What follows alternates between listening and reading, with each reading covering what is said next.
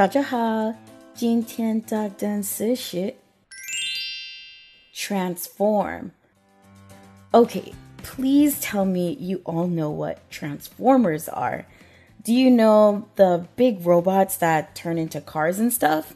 Transformers have today's word in their name, and it makes a lot of sense because they do transform. Today's word is transform. Let's look closer at the word transform. Form, transform. T R A N S F O R M. Transform. To transform something means to change something or convert it into another thing.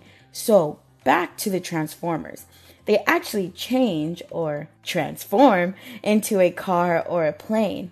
Also, the prefix trans trans, T R A N S, that prefix trans, which means change.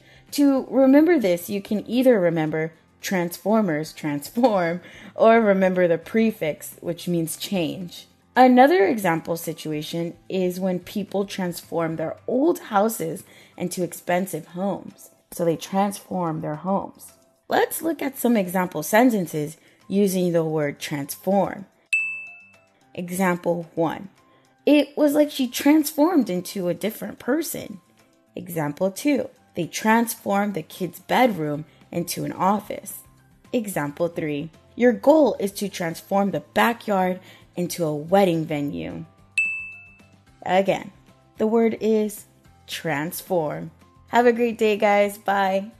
如果想要获取本期节目的文字笔记，微信搜索单词躲不掉。 私信回复阿拉伯数字五十就可以了。